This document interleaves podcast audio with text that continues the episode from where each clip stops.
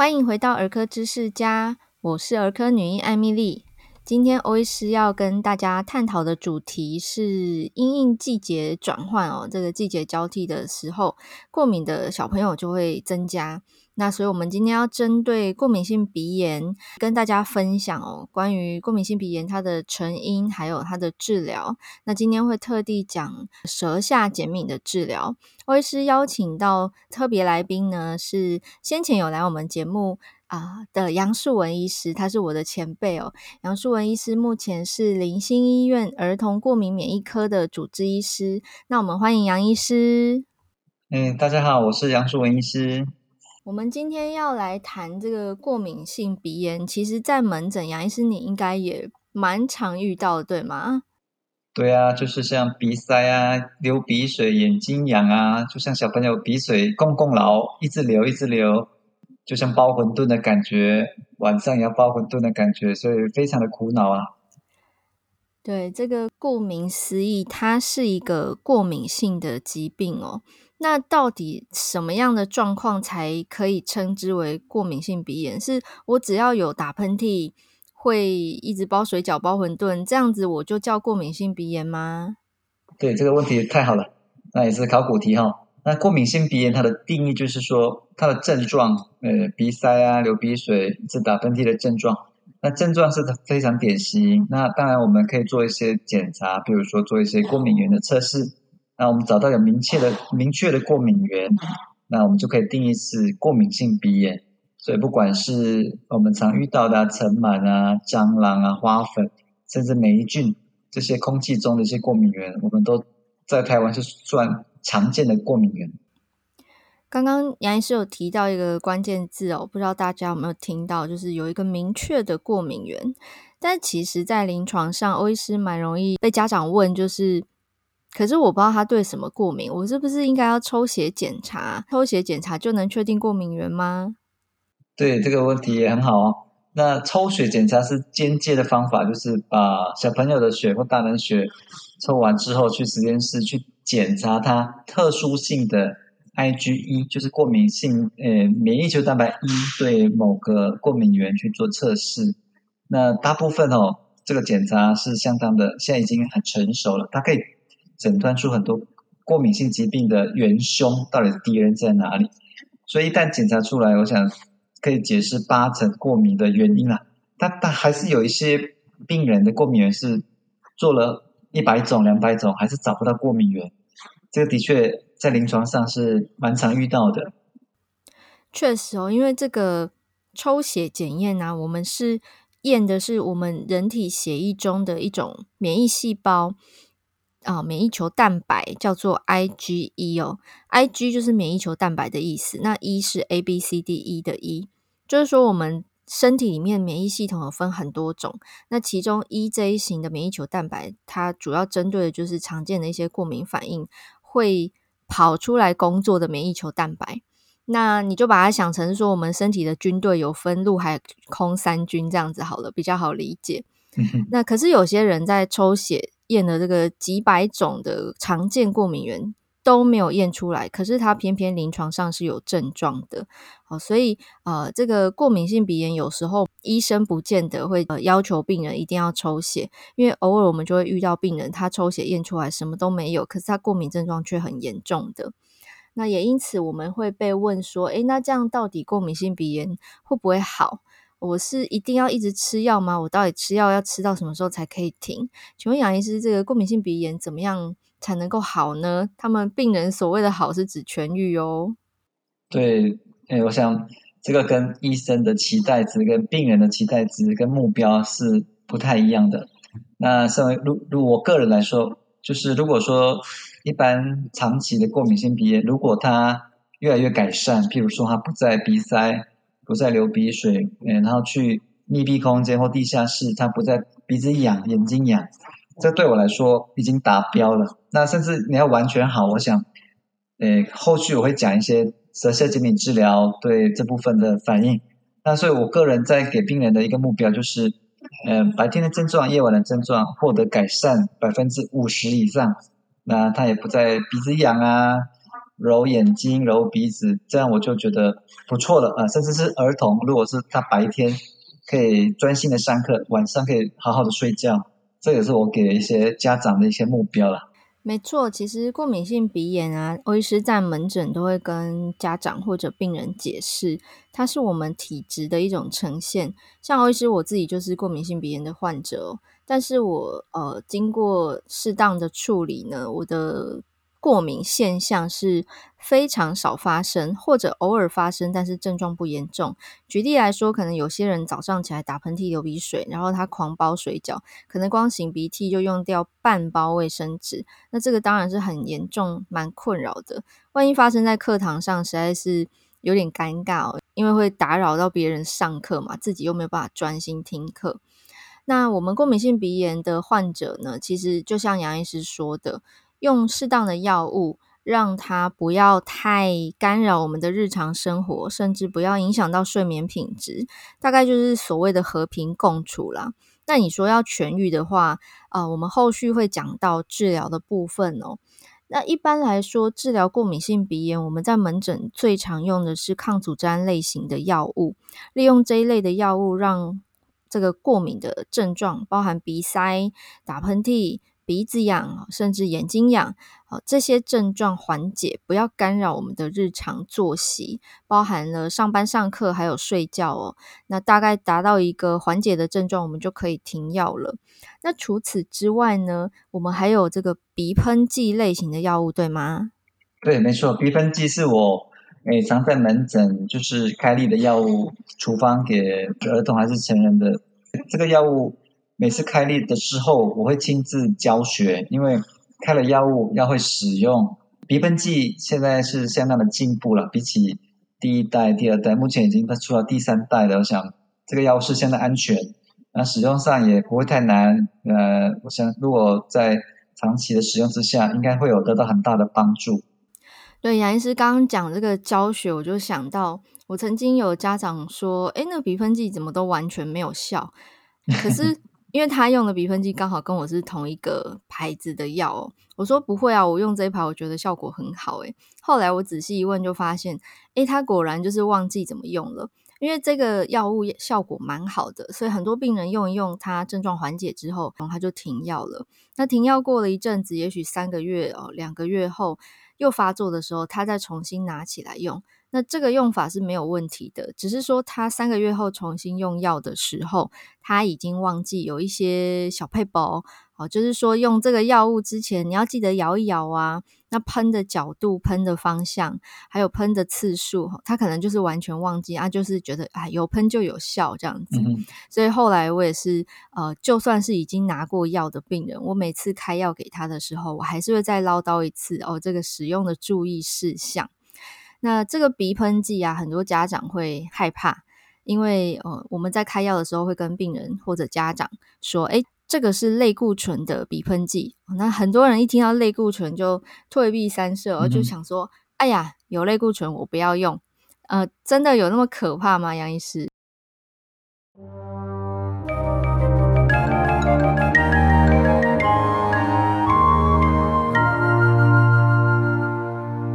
我想这个这个类固醇就是一个迷失啊，大家都觉得它是一个美国仙丹，用完药其实很快就好。那跟大家报告，这个类固醇的鼻喷剂啊，其实它大部分哦，有九成多以上都是作用在鼻黏膜，它不太会跑去我们血液中去运行到全身去作用，所以它大部分它就这个叫做鼻子的标靶药物。我们想它作用在鼻子，而且是鼻黏膜上。所以在我的这十几年的过敏免疫的行医的过程中，我想这个鼻喷剂类固醇是相当好用，而且相当安全的。我想可以在这个机会跟各位民众做一些卫教，绝对安全。像我家人、我的孩子也有在用这个鼻喷剂，所以它作用时间稍微慢一些些，但是它是最有效的过敏性鼻炎的药物。没错，因为欧医师自己也是用类固醇型的鼻喷剂哦。那我就发现，它比口服的抗组织胺对我来讲，对鼻过敏症状的缓解是 N 倍的效果。嗯、所以我如果吃一整天的药，我可能还要承受药物的副作用，我会口干舌燥。那看诊一直讲话，其实很不舒服。但是我使用鼻喷剂就不会有这样的困扰，又可以达到很好的控制效果。那随时停药都是没有问题的，症状又发作的时候再用回去也是没有问题的，并不会有呃一般人担心的成瘾性啊，或者是依赖性，好像药物会越用越重。诶，其实是不会的。通常如果说你症状严重到好像要增加药物剂量的时候，其实要去回头检视一下，是不是你环境中的过敏源啊暴露太多。例如说，呃，正逢换季哦，下一场雨，那天气比较潮湿，室内开始有一些地方有发霉的情形，有霉菌，那你吸入之后症状可能会加剧。对，我想这个环境也是很重要的一一个一个点哦，因为比如说像。过年过节，我们去长辈的家，比如说你去阿公阿妈的家的房间，又遇到新的环境，的确这过敏就开始发作。但是再把药拿出来，我想这是很好的一个方式。那像刚刚欧医师有提到说，呃，症状缓解的时候，我们就会停药哦。那如果发作的时候再重新用药就好了。所以在临床上会有家长问说，有没有一劳永逸的方法？大家会希望说，我就不要常常用药，我也不想天天用药，真的有这样的方法吗？那当然，诶，要看要付出的代价跟成本是多少。那现在有很好的标靶药物治疗，用打针或者是免疫疗法，这是可以尝试，只是它要付出的成本跟代价比较高，所以我都在门诊会跟家属解释，我们可以先用鼻喷剂类固醇，吃一些抗组织胺的药物，如果 OK 了，我们就会。慢慢的把，比如说本来一天用一次，可能两天用一次，三天用一次。那但是如果这个鼻炎过敏性鼻炎太过严重，影响到你上课啊、睡眠啊，可以考虑新的疗法，就是说标靶药物或者是免疫疗法，就是舌下减敏疗法。我想这是一个目前相对安全，也效果还不错，而且各大国家也做了好多研究，也用了呃好几年，我想可以做。这样一个方式，这个减敏疗法可能有不少听众是从来没有听过的。那杨医师可以简单跟大家介绍一下哦，什么叫做减敏疗法？它是什么样的药物呢？那在一百年前，欧洲、欧美就有这个这个这样的减敏疗法哦。那一开始是用尘螨的萃取物去萃萃取出来之后，用打针的方式打皮下，打到体内，那就是。低浓度，每一次刺激你，刺激你，刺激你，导致你免疫已经适应这样的一个尘螨。那之后呢，它会调整你的免疫系统，所以改变体质了。那这个打针的方法已经用了几十年。那最近这几年哈、哦，就是这十年来发展出，就是放在舌头下面的舌下减敏治疗。那当然，这个好处就是减少了打针的恐惧嘛，因为每天要打针，一个礼拜要打针，是蛮。恐惧跟辛苦跟要舟车劳顿，那现在放在舌头下面的减敏疗法，诶，就是可以在家里自己执行。那除了前面几次要在医生、主治医师面前做这个事情之外，其他就可能三个月回诊一次，你诶也比较方便。所以这个这个叫免疫疗法，它的源头就是我们把最源头的免疫的系统做调整。那我们知道免疫系统有往。第一型、第二型，那我们就往，因为免疫系统如果过敏是往第二型，那我们不要让它往第二型的方向发展，那这就是整个减敏疗法的一个一个核心价值。欧医师这边补充一下，因为可能有听众没有听过什么叫第一型、第二型的免疫系统。我们人体刚刚欧医师比喻成陆海空三军嘛，那事实上这个。哦，免疫细胞里面有一个叫做 T 免疫细胞哦，那它又分一号跟二号系统。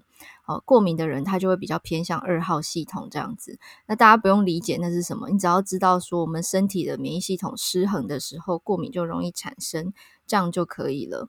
那另外讲到减敏疗法，刚刚杨医师有提到它是这个尘螨的萃取物，那为什么要选这个萃取物来做成药物呢？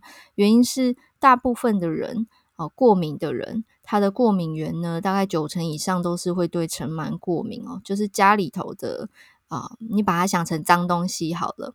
哦，这个灰尘、尘螨、霉菌都有可能引起人类过敏。那研究就发现说，诶，尘螨萃取物做成的药物，好、哦，适当的剂型跟浓度啊，适当的方式，弄到身体里头去。像最初是打针，后来研发出这个舌下定的剂型哦，用这样的方式来训练我们的免疫系统，适应说，哎，这个敌人虽然他是敌人，但是不要过度反应哦，适当的反应就可以了。好，这样子的概念就是减敏疗法的概念。那请问杨医师，这样子舌下定的使用，它是要每天用吗？它要治疗多久，这个疗程才会结束呢？这是一个蛮实际的问题哦。就是这个舌下定，它是一天用一次。那根据国外的研究，要使用两年，诶，足够的两年之后呢，它可能会维持十年的效果。我在自己的方式啊，呃，因为它第一成本太高，所以第二点我会。譬如说，一开始先一天一次，之后呢，改成两天一次。那当然，我们考虑到成本，考虑到疗效，都要多方面的考量，才能适用在我们台湾本土的一个病人的一个治疗。好像最标准治疗还是一天一次，使用两年到三年。根据不同的病人的疾病程度、严重程度不一样，需求不一样，我们可以做个别化的调整。所以这个药物现在用舌下定已经免去以前要打针的辛苦了，就是把药定直接放在舌头下方哦，在那边直接吸收，然后就可以全身产生这个减敏的治疗的作用。可是呢，它需要呃长期的服用。大概疗程需要到两年之久，不过产生的减敏效果可以维持大概十年哦。那每个人的严重程度啊、年纪呀、背景、哈、工作作息等等都不一样，它需求可能会不同，所以服用的方式跟适不适合这样子的治疗，可能要跟您自己的主治医师讨论哦。我刚刚有听到杨医师有强调这个成本哦，诶，请问这个药物，因为我知道它是健保不给付的，它自费大概要多？一个月大概要多少钱呢、啊？哦，它的费用大概是一个月，诶，六千块左右。所以这个药它基本上药费就是新台币六千块钱一个月哦。那有没有什么样的病人不能用这样子的治疗？例如说年纪啊，还是说他有什么病？他有什么病？呃，就是我们讲禁忌症哦，就是不不适合用这样药物的。哦，这个大概有三个部分。第一，它有。这个病人如果说他有癌症哦，比如说淋巴癌、血癌的病人，我们就不太适合使用。那第二，他暂时在急性病的治疗过程中，比如说他舌头、口腔有有发炎、有感染、有蜂窝性组织炎，这个就不太实用，因为这个药必须放在他舌头下面。那第三就是他年纪太小，那目前台湾是十二岁以上就可以使用，那日本有做到五岁。目前这个药物是十二岁到六十五岁使用，那太大的年纪，譬如说超过七十岁以上，大部分就比较少使用。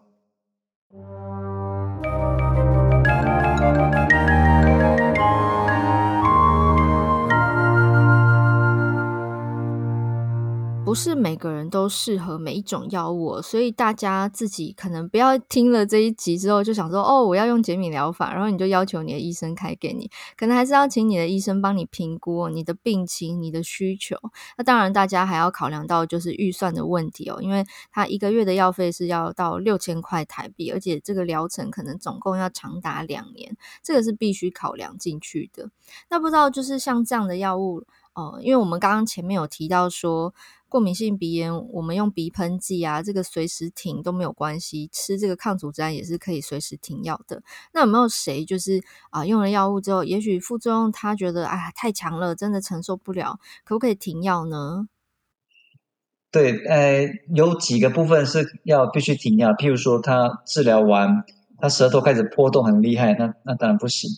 那呃，我自己的做法就是，呃，建议病人治疗六个月。那这六个月当中，我们就好好的控制他的过敏的症状。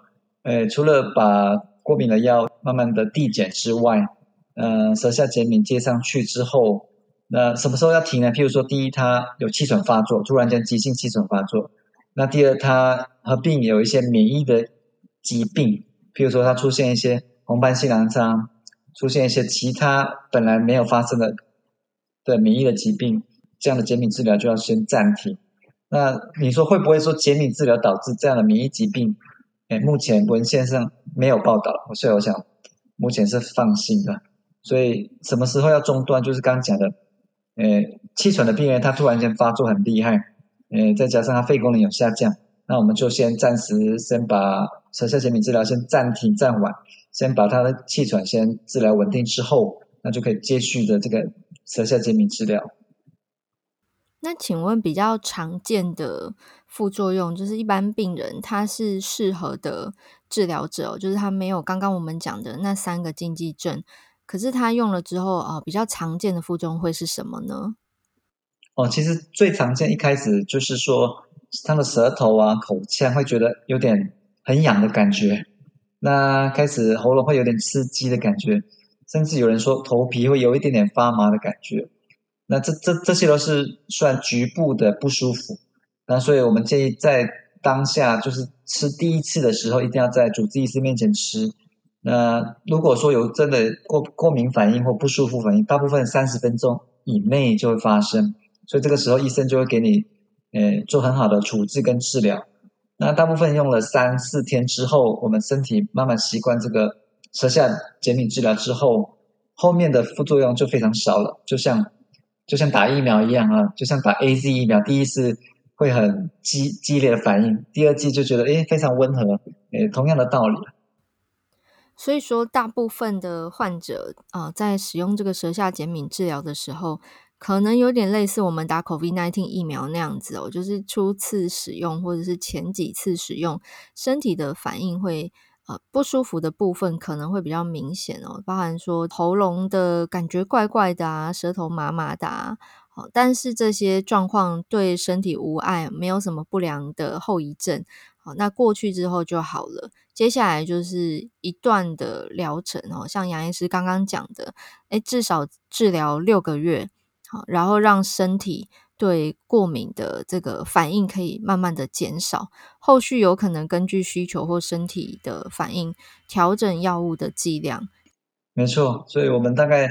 如果你要跟病人说，哎，这个要治疗两年三年，他会觉得啊，天哪，要那么久，对，有点困难。那、啊、如果说我们先调整成三个月到六个月，那如果说六个月完之后，你再考虑要不要延续，我想这是一个很好的双赢的策略了。就是先让病人有这个自信心，完成阶段性的目标，那医生也可以借由这个机会，慢慢的喂教，慢慢的教导他到底要注意环境中啊。食物中啊，生活中作息要怎么调整？我想都是用循序渐进的方式，跟过敏性的疾病可以和平共处。我想达到最后的终极目标，就是让他完全治愈，这是我们的目标。对，杨医师提醒了大家哦，欧医师这边也要再啰嗦一下，就是我们在治疗任何过敏性的疾病，包含气喘也是哦。欧医师在门诊通常会花一些时间跟病人还有家长唠叨一下。因为我们的治疗其实绝对不是只有药物，任何疾病的治疗一定需要病患或者是主要照顾者，尤其是家长回家之后还是会有一些回家功课，包含说你平常的作息有没有正常，孩子有没有熬夜。饮食是不是有恰当？很多人饮食不均衡，该吃的营养素没有吃到，那不该吃的垃圾食物吃的太多，那当然就会导致身体有一些发炎反应、免疫失调的状况出现。另外，在过敏的患者呢，其实我们会鼓励病患要规律运动，运动对我们免疫系统的调节也是有正面的帮助。那过敏的人运动之后，常常都可以观察到，诶，他过敏的现象减缓了，发作减少了，或者有发作的时候，他不会是大发作，可能平常擤半包卫生纸，那他只要擤两张卫生纸就够了，那个。程度是大幅改善的，所以在药物治疗之外呢，其实回家功课才是最重要的哦。那我们今天认识过敏性鼻炎到底是怎么一回事，那常见的治疗它的优缺点，另外也带大家认识了一个对很多人来说是新的一个疗法，叫做减敏疗法，它是一种舌下定的药物，不过健保没有给付哦，是一个自费的疗程。那我们今天非常谢谢杨医师跟我们做非常专业的分享。那最后我们来一点工商服务时间哦，要邀请杨医师来介绍你的绘本。好，那这本绘本就是它的标题叫做《我不再咻咻咻》。那这是我花了两年的时间跟一位绘图师哦，她也姓杨，杨小姐一起合作做的这个绘本，里面主要是讲。气喘这个疾病，哈，是怎么发生，怎么治疗，那愈后是怎么样，用很好玩、有趣的方式，让爸爸妈妈或者是小朋友一起读这个绘本，让大家知道气喘不再那么可怕，也是一个可以治疗的一个疾病。那最重要就是亲子共读了，让爸爸妈妈跟孩子可以一起读这本绘本，一起增加共共同话题，也可以学到一些新的知识啊！希望这绘本带给大家满满的收获跟满满的帮助。谢谢。其实亲子共读的确也是儿科医师非常乐于推广哈，就是在门诊我会唠叨啦。原因是其实幼稚园到了上小学低年级、中年级，其实这一群年纪的孩子啊，绘本传达的知识跟观念对他们影响是很大的。很多孩子可能原本偏挑食，因为读物，因为绘本。还有学校老师的教导，他对食物的认知改变之后，他会开始愿意吃本来不是那么乐意吃的食物。哦，那这只是偏挑食这个方面哦，其他疾病的治疗、预防，还有日常的保养。其实都可以透过绘本的方式传达给孩子，让孩子配合度变高，爸爸妈妈也会比较轻松哦。所以推荐给大家这本《我不会咻咻咻》，来讲的是气喘这个疾病它的成因、治疗方式，还有平日的保养哦。那欧医师会把这个绘本的连结放在今天节目的说明栏里面。那关于过敏相关的疾病，不管是气喘、过敏性鼻炎，还是异位性皮肤炎，大家如果有进一步的问题想要了解，都欢迎私讯给我们。那欧医师会把杨医师的粉丝团连接也放在今天节目的说明栏里面哦。那我们今天谢谢杨医师来到我们节目，跟大家分享专业的知识。谢谢大家收听儿科知识家，我们下次再见喽，拜拜，拜拜，谢谢大家，谢谢。